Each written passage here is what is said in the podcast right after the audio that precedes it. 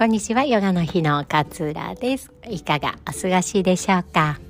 えー、今日は観察し続けることの大切さについてシェアをしたいなというふうに思っております。このポッドキャストでもねよくお話しさせていただいているマインドフルネスの考え方っていうのはこう過去や未来に思いを馳せるのではなくて今この瞬間に意識を向けることで気づきの状態を得ることがマインドフルネスの考え方なんですよね。でこの今この瞬間に意識を向けること例えばああれもう少し頑張ってやればよかったなとかっていう 過去の思いとかあ来週忙しいんだよな会議がいっぱい詰まってて今週中に全部いろんなことやってあれもやってこれもやってみたいな感じで未来のスケジュールをずっと頭の中でせわしなくせわしなく考えることそれって今別に忙しくなくてコーヒーを飲んでいる時間だったとしてもせわしない来週のスケジュールを考えているだけで今この状態がすごくせわしなくなってくるんですよね。意識は未来に飛んでいるんだけれども忙しい忙しい忙しいってこう思っていると今ゆっくりしてる時間じゃんなのに 頭は常に忙しいみたいな状態にこうなってしまうんですよね。なんで意識をとにかく今に戻すこともちろん未来のことを考えることが悪いことじゃなくてあスケジュールが忙しいから合間にここは病院行っときたいなとか わかんないですけどなんかそうやって組み立てることを考えることは悪くないことなんだけれども意識は常に今ここに座って例えばコーヒーを飲んでいるってところに意識を持っていてその上で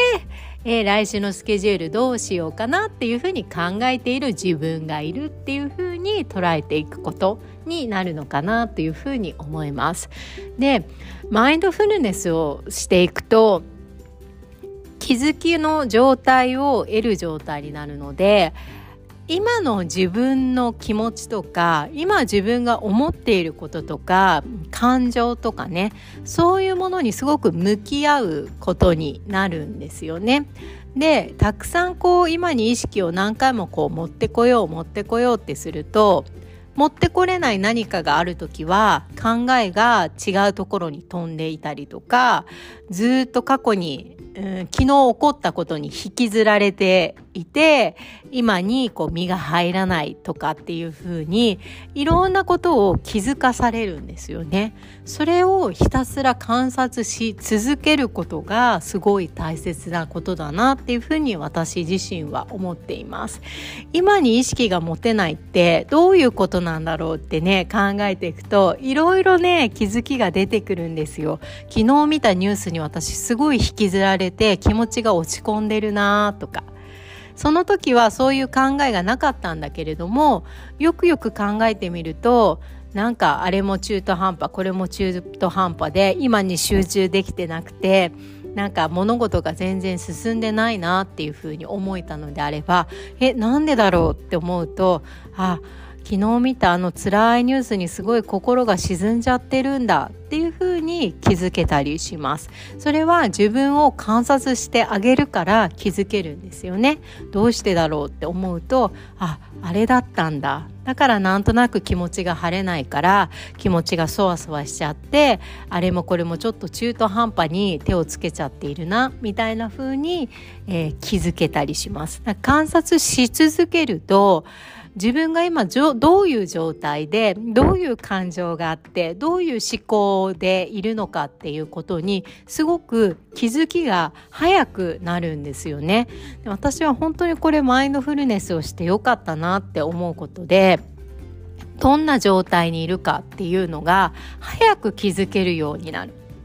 なのでさっきのお話ししたようにニュースに悲しいニュースに引きずられて気持ちがすごく塞いでしまったっていうことにすぐに気づくことができたのであればそこからまた変えることができるんですよね。じゃあちょっと全然違うバラエティの面白くだらない話を見てみようかとか今日はちょっとニュースをつけるのをやめてその続編が耳に入らないようにしようかっていう風にいろいろな選択肢がそこで生まれてきてくれるんですよね。一日この悲しい思い引きずりたくないよねっていう風に気づけたのであればじゃあ何かできることないかな？友達にこの思いをちょっと聞いてもらおうかな？この思いをシェアしようかなっていうチョイスが出てきたりとかっていうのが選べるようになってくるんですよね。でも気づけないと観察することができていないと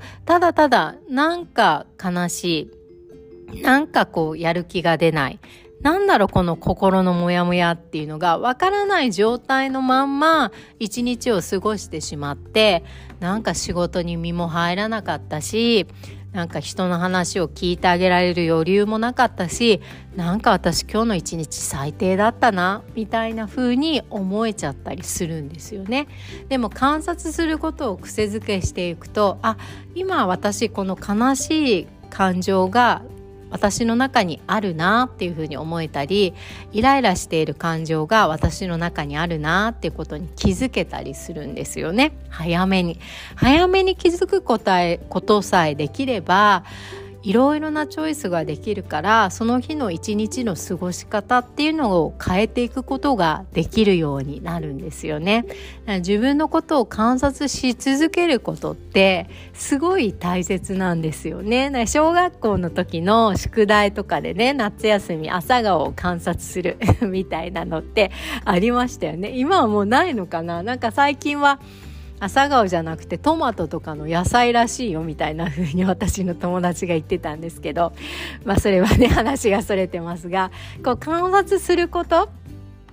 トマトって最初は緑だけど、どのぐらい経つとこう赤くなってくるんだろうとか、あ、下から徐々に赤る赤くなってくるんだとか、上についてるトマトの方が熟すのが早いんだとか、今あの適当に言ってますけどね。あの、っていう感じで、